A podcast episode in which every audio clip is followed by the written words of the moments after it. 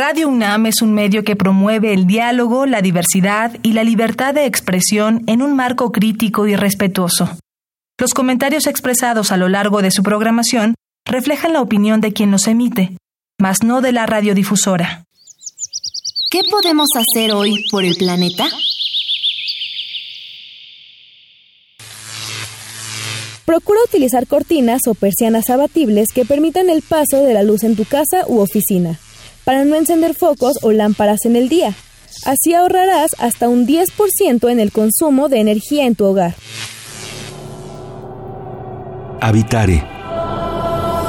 ¿Qué tal? Bienvenidos a una nueva transmisión de Habitare Agenda Ambiental Inaplazable. Me da mucho gusto saludarles. Yo soy Mariana Vega y me encuentro como cada semana con la doctora Clementina Equiwa. Hola Mariana, pues aquí muy contenta con un nuevo programa de nuestro Habitare. Así es, hoy quédense con nosotros porque vamos a platicar acerca de desiertos mexicanos y para ello, ¿quién es nuestro invitado, Clemente? Pues tenemos el gusto de tener con nosotros a Alberto Burques, él es biólogo de la Facultad de Ciencias y doctor de la Universidad de Cambridge en Inglaterra y hoy es investigador del Instituto de Ecología del Campus Hermosillo de la UNAM, allá en el norte de nuestro país. Bienvenido, doctor. Muchísimas gracias por la invitación. Es un placer estar con ustedes. Muchas gracias. Y pues bueno, sin más preámbulo, quédense con nosotros. Hoy hablaremos acerca de desiertos mexicanos. Esto es Habitare, Agenda Ambiental Inaplazable. El Instituto de Ecología de la UNAM y Radio UNAM presentan. Toma segundos destruir lo que ha crecido en años. Toma horas devastar lo que se ha formado en siglos. Tomar acciones para rescatar nuestro ambiente solo requiere un cambio de conciencia. Habitare. Agenda ambiental inaplazable. Ciencia, acciones y reacciones para rescatar nuestro planeta. Nuestra, casa. Qué gusto que continúen con nosotros. Como les comentábamos al inicio, nuestro tema de hoy es desiertos mexicanos. Clemen, ya nos platicaste acerca de nuestro invitado y bueno, hablando de este tema, es algo que de pronto diríamos, un desierto, ¿no? Se ve en muchas películas y asociamos el desierto principalmente a otras partes del mundo y casi no se habla de las maravillas que tenemos en México. Exactamente, o tenemos esta imagen del mexicano recargado en un cacto gigante con su sombrero durmiendo debajo del cacto, ¿no? Que es, es una imagen muy triste, como si México fuera puro desierto, pero sí tenemos nuestros desiertos y sí estamos orgullosos de nuestros desiertos, ¿verdad, Alberto? Claro, México, gran parte de nuestro país es desierto. México tiene como dos componentes muy grandes que López Velarde mencionó en su famosísimo poema La Sobe Patria. Este, México es el relámpago verde de los loros de las selvas tropicales del sur de nuestro país, pero todo el norte eh, o gran parte del norte, a excepción quizá de las eh, montañas más altas en las grandes sierras, eh, son desiertos. Y estos desiertos albergan una enorme diversidad biológica y cultural. Exactamente, y, pero ¿cómo es la vida en el desierto, no? Piensa uno que es miserable siempre, pero para la biodiversidad, ¿cómo es?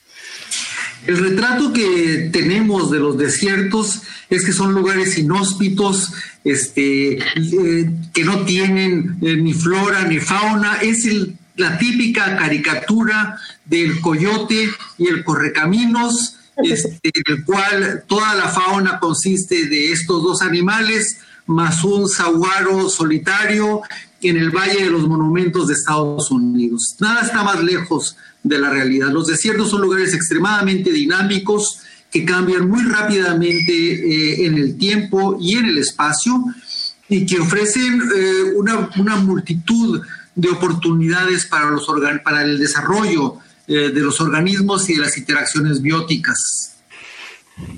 Doctor, en su particular caso, ¿qué interés tiene en el estudio o en, determinado momento en la conservación de estas especies y en sí de estudiar los desiertos en México? Los desiertos eh, ocurren en nuestro país en el norte y son el punto de conexión entre las zonas norteñas en Canadá y los Estados Unidos y las zonas tropicales este, de Centroamérica y el sur de nuestro país. Y una gran cantidad de especies son migratorias y pasan por los desiertos y pasan en tiempos cruciales, durante la primavera, volando hacia el norte, eh, y durante el otoño, cuando empieza a hacer un frío tremendo en las altas latitudes, y deciden regresar para pasar el invierno en condiciones tropicales este, más amenas, ¿no? Entonces, los desiertos, eh, durante los desiertos en México, a diferencia de otros desiertos, en general son desiertos que tienen un componente veraniego muy, muy importante.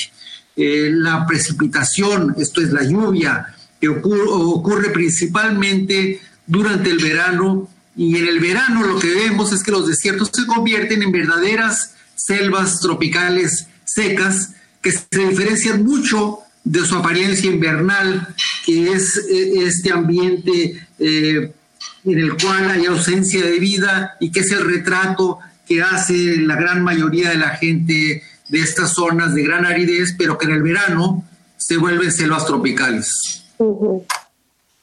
Sí, claro. Entonces, eh, para, para sobrevivir en estas condiciones, la vida a lo mejor está invertida, ¿no? En eh, muchas cosas se ven durante la noche, muchos animales están eh, cazando durante la noche, las flores abren eh, durante la noche, ¿no? Y bueno, si uno como habitante o como humano se asoma, los cielos son espectaculares. Entonces, la noche es particularmente importante en estos desiertos, ¿no? Sí, nuestra concepción de la, de la noche justamente es que es eh, tranquila y quieta. En los desiertos es eh, de un dinamismo extremo. En cuanto cae el sol, empiezan a salir este, animales, de todos tipos, vertebrados, invertebrados, animales voladores, animales terrestres, salen de madrigueras, salen de refugios entre las plantas eh, y efectúan una serie de eh, actividades que, les llamamos los ecólogos interacciones biológicas. Eh, por ejemplo, los, las cactáceas columnares, de las cuales son ricas los desiertos mexicanos, riquísimas en especies, eh, tienen flores que abren durante la noche y muchas de ellas son polinizadas por murciélagos migratorios, el famoso murciélago magueyero, que no solo poliniza los magueyes, sino también produce las deliciosas eh, pitayas que encontramos en todos los mercados de las eh, regiones áridas mexicanas, que son deliciosas, por cierto. Y así hay, un, hay una plétora de organismos que eh, tienen actividad eh, nocturna, incluyendo eh, aves que en el desierto son muy abundantes, las aves nocturnas, que también, al igual que los murciélagos, pueden usar una forma rudimentaria de colocación este, que les permite localizar sus presas. los desiertos también durante la noche, pues, por supuesto, este, sobre la actividad está concentrada en estas horas, porque es cuando baja la temperatura. Y no solamente pasa en los animales, la actividad de las plantas también se concentra, muchas plantas se concentran en la noche por un eh, mecanismo que se conoce como el metabolismo CAM, que es el metabolismo de las crasuláceas, que lo que hacen es abrir los estomas en la noche para capturar el dióxido de carbono de la atmósfera este, y, los, y lo guardan en moléculas especiales que les llamamos los los eh, biólogos moléculas de cuatro carbonos, y en la mañana del día siguiente cierran los estomas para no perder agua y, utilizan este dióxido de carbono que capturaron en la noche para producir azúcares y no perder agua con las altas temperaturas del día, ¿no? Mm. Y me imagino que para llevar a cabo estas observaciones, desde luego que se requiere tiempo estando en estos lugares.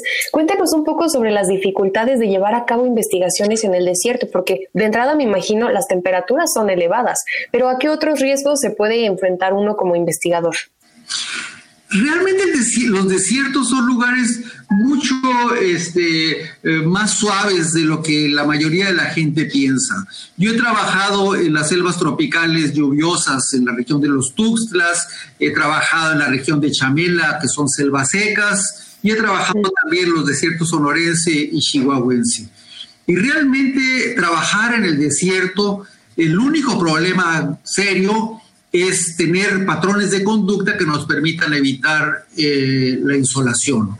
Durante la noche son deliciosos, los, los cielos son extraordinarios, este, mientras que en las zonas tropicales cálido-húmedas, eh, la cantidad de organismos que quieren chuparnos la sangre, este, torturarnos día y noche es eh, enorme. Esto no sucede en los desiertos. Los desiertos son lugares extremadamente bonacibles a pesar eh, de, la, de la mala fama que se les ha creado. Sin embargo, si las observaciones que estamos haciendo o el trabajo que estamos realizando es durante el día, entonces sí hay que tener muchas precauciones porque las temperaturas pueden ser extremadamente altas, especialmente cuando están asociadas en el caso, por ejemplo, del desierto sonorense, de la llegada del monzón, que son estas lluvias veraniegas, y entonces tenemos no solamente la alta temperatura, sino altísimas humedades relativas del aire que convierten al desierto en un sauna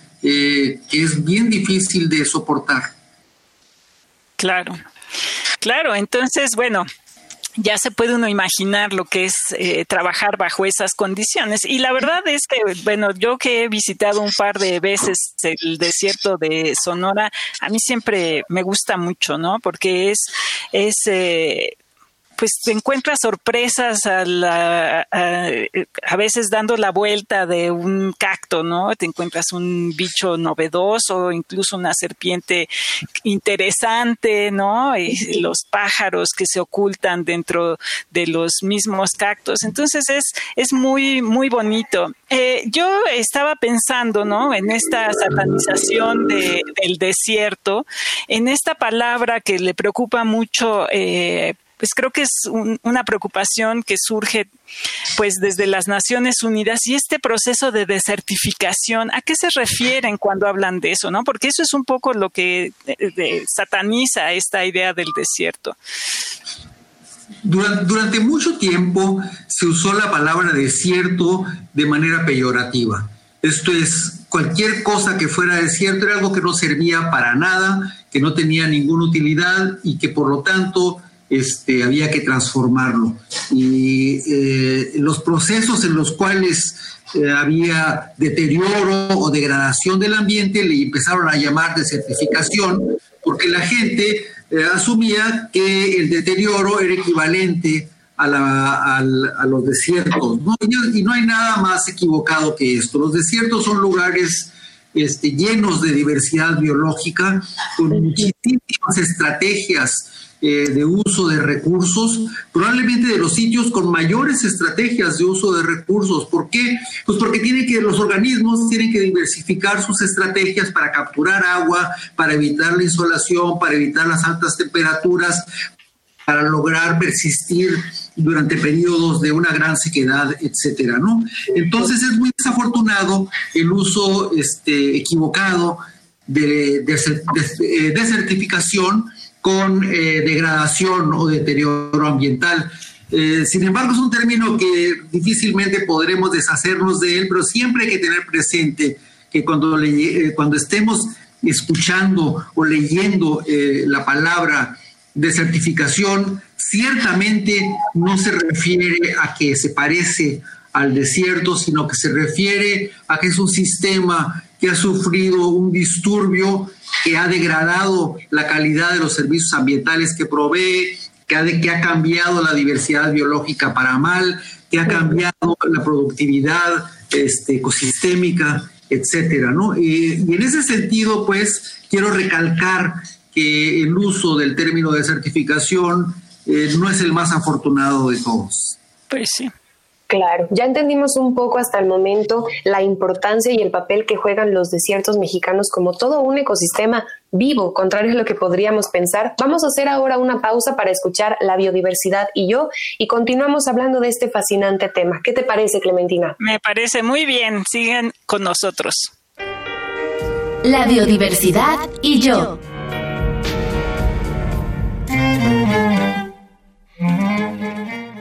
Los herpetólogos que son los especialistas que estudian a los anfibios y reptiles, han estado intrigados durante mucho tiempo por el conjunto único y rico de estos maravillosos animales del desierto de Sonora. Esta diversidad no es sorprendente considerando que tiene paisajes compuestos de montañas y valles con suelos rocosos y arenosos, además de vegetación diversa, un ambiente idóneo para el florecimiento de la biodiversidad. Dentro del grupo de reptiles que ahí habitan hay una especie única en el mundo, Eloderma suspectum, mejor conocida como el monstruo de Gila, que es una de las dos especies de lagartos venenosos del mundo. El monstruo de Gila habita en zonas rocosas cerca de las montañas dominadas por saguaros y árboles de palo verde, donde pueden disimular su presencia con el entorno y así protegerse de los depredadores. Esta peculiar especie se alimenta principalmente de roedores, conejos y liebres recién nacidos, pero también come lagartijas, serpientes y tortugas, así como aves que anidan en el suelo y a sus huevos. Este lagarto posee glándulas especiales productoras de veneno localizadas en su mandíbula inferior.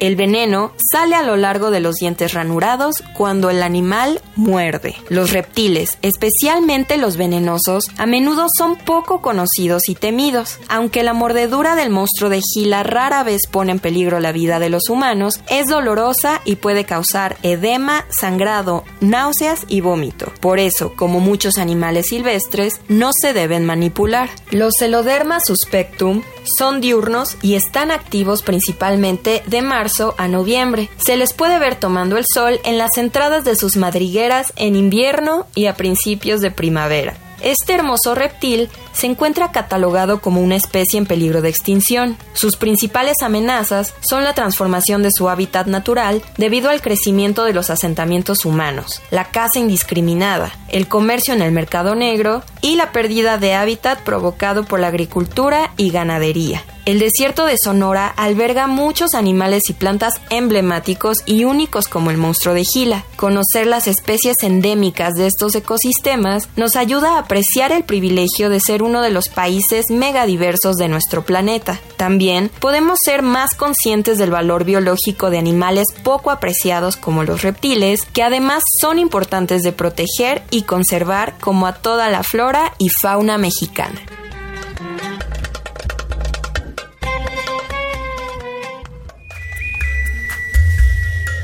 Escuchas Habitare, Agenda Ambiental Inaplazable.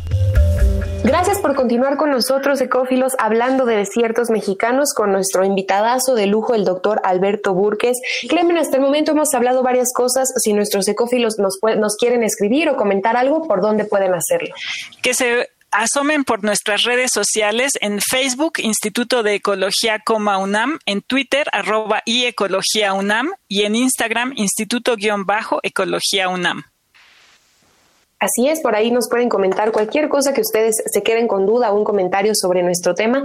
Y pues bueno, doctor Alberto, yo estaba pensando justo ahora que en esta visión de cómo nos relacionamos con el desierto, más allá de imaginarlo o de tener esta idea como de un lugar pues principalmente muerto, se me vino a mente que ahora el presidente del país vecino con esta imposición del muro fronterizo, pues ha afectado gran parte de lo que estamos platicando, los desiertos mexicanos, como el desierto sonorense o por ejemplo la cuenca baja del río Bravo. ¿Esto qué significaría en términos de la vida en el desierto? El poner una barrera ah, artificial este, de la magnitud con la que están planeando nuestros vecinos eh, del norte, este, tiene consecuencias gravísimas para muchas poblaciones ah, animales, particularmente eh, de animales grandes, de mamíferos. Este, los jaguares, por ejemplo, difícilmente van a poder seguir dispersándose hacia el norte, a pesar de todos los esfuerzos que se están haciendo en México por establecer corredores eh, que permiten el paso de los jaguares hacia el norte a través de diferentes reservas eh, a lo largo de la Sierra Madre Occidental.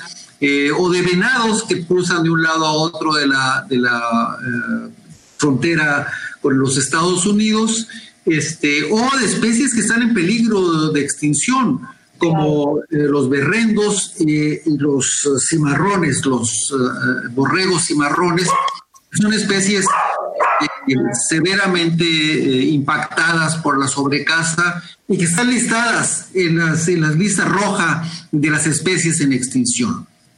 En este sentido, además, la creación de una barrera de esta magnitud en la, en la frontera no solamente afecta el paso de las especies animales grandes, también tiene eh, efectos en otras especies porque especies de depredadores no van a poder pasar de un lado al otro libremente, muchos este, presas van a poder cruzar eh, el muro y escapar de los depredadores.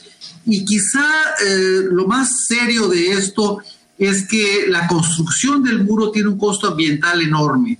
Están haciendo una brecha eh, mucho muy ancha en la cual se está estirpando por completo la vegetación, se están quitando las cactáceas columnares y las especies milenarias del desierto como el palofierro que puede vivir hasta 800, 900 años y se están creando pozos para eh, hacer las mezclas de cemento eh, que, que, de alguna manera están desecando los acuíferos del desierto. Casos como este, por ejemplo, ocurren en el famosísimo eh, oasis de Quitobaquito, que está justo en la frontera, y que como consecuencia de eh, la construcción del muro tiene severos problemas de desecación en un lago del desierto que era una fuente extremadamente importante de agua para un gran número de especies.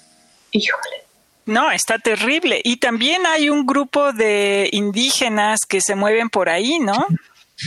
Claro, también están, por supuesto, a lo largo de la frontera, cuando se establece eh, esta frontera eh, entre México y Estados Unidos, que además ha cambiado con el tiempo y seguramente va a cambiar en el futuro, porque nada es inamovible en este mundo, eh, se cortaron a la mitad muchos territorios indígenas. Y uno de ellos es el territorio ancestral de los indígenas Tojono Otam, eh, llamados también pápagos, que vieron cortado su territorio por la línea fronteriza y ahora este, eh, ven no solamente cortado el territorio por la construcción del muro y, e impedido el paso que tenían, sino que el muro está cruzando sobre sitios sagrados que ellos consideraban que eran intocables. Y esto probablemente sucede a lo largo de toda la frontera entre México y Estados Unidos, en sitios que van desde la frontera en Baja California con California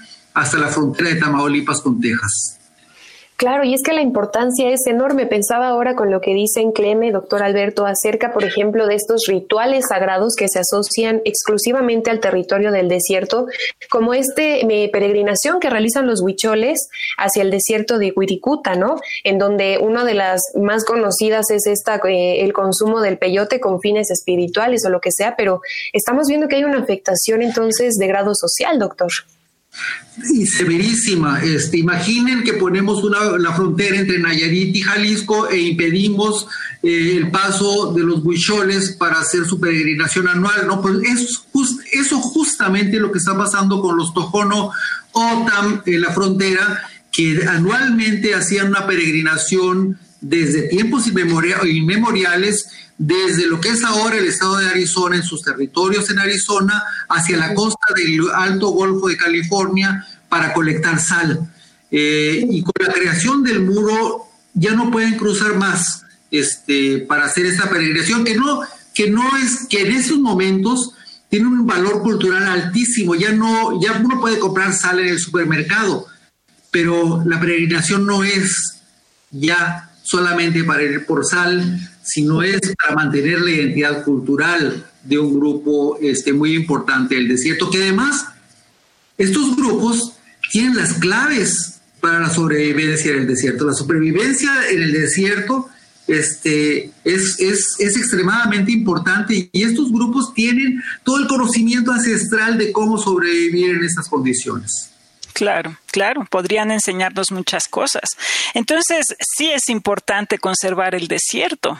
Pensando en todo eso, ya tenemos bastantes cosas en qué reflexionar. De entrada, me gustaría a mí hacer hincapié, porque se nos está terminando el tiempo de este programa, que justamente en estos lugares, en desiertos mexicanos y en estas zonas del país donde podemos tener importancia y el ojo bien fijo, por ejemplo, Clemen, en esta onda del TEMEC, capítulo 24 que se relaciona con el tema de conservación de especies y de ecosistemas en un sitio compartido, pues hay que exigir que se cumplan, ¿no? Exactamente, hay que estar atentos de cuáles son los cambios que se están haciendo en las leyes, ¿no? Como esto que decía Alberto de la minería también, porque no podemos permitir que sigan sacrificando el recurso de todos los mexicanos por unas cuantas, unos cuantos kilos de, de veto a saber qué, ¿no? Oro, eh, plata o incluso litio. Entonces hay que ser muy conscientes en qué es lo que consumimos y hay que estar informados de qué es lo que está sucediendo con nuestros recursos naturales. Así es. Pues bueno, doctor Alberto Burques, muchas gracias porque ya nos dejó una mirada bastante amplia acerca de la importancia de los desiertos mexicanos. Esperamos volverlo a escuchar pronto aquí en Habitare. Me encantaría, les agradezco muchísimo, Mariana, Clementina. Es un placer eh, compartir este programa con ustedes y por supuesto este, estoy en la mejor disposición de vernos en un futuro y hablar de temas más específicos relacionados con los desiertos, incluyendo los desiertos del centro de México como el de Tehuacán, este, el queretano, el hidalguense, este, además del sonorense y el chihuahuense. ¿no? Perfecto. ya, tenemos ahí temas pendientes. Muchísimas gracias, Alberto. Gracias. Y ustedes, escuchas, para que puedan estar al tanto de lo que vemos aquí en Habitare Clemen, hay que recordarle a nuestro público las redes sociales. Sí, por favor, síganos en Facebook, en el Instituto de Ecología, UNAM, en Twitter, arroba y Ecología UNAM, y en Instagram, Instituto-Ecología eh, UNAM. Y eh, no nos queda más que agradecer al Instituto de Ecología de la UNAM y a Radio UNAM, a la asistencia de Carmen Sumaya, información de Aranza Torres e Italia Tamés. En la voz de las cápsulas, Lisbeth Mancilla, operación técnica y producción de Paco Ángeles, y en las voces estuvimos la doctora Clementina Equiwa y Mariana Vega. Los esperamos en el próximo Habitare Agenda Ambiental Inaplazable. ¿Qué podemos hacer hoy por el planeta? El 84% de los usuarios de la web usan al menos una red social el correo electrónico incluido, y el uso de esta herramienta genera 2 gramos de CO2. Para disminuir esta huella, te sugerimos borrar correos que ya no utilices y también tu papelera. Visita ecología.unam.mx para obtener más información sobre el tema de hoy. Y si quieres escuchar todas nuestras emisiones, entra a radiopodcast.unam.mx. Radio UNAM y el Instituto de Ecología de la UNAM presentaron. Habitare, Agenda Ambiental Inaplazable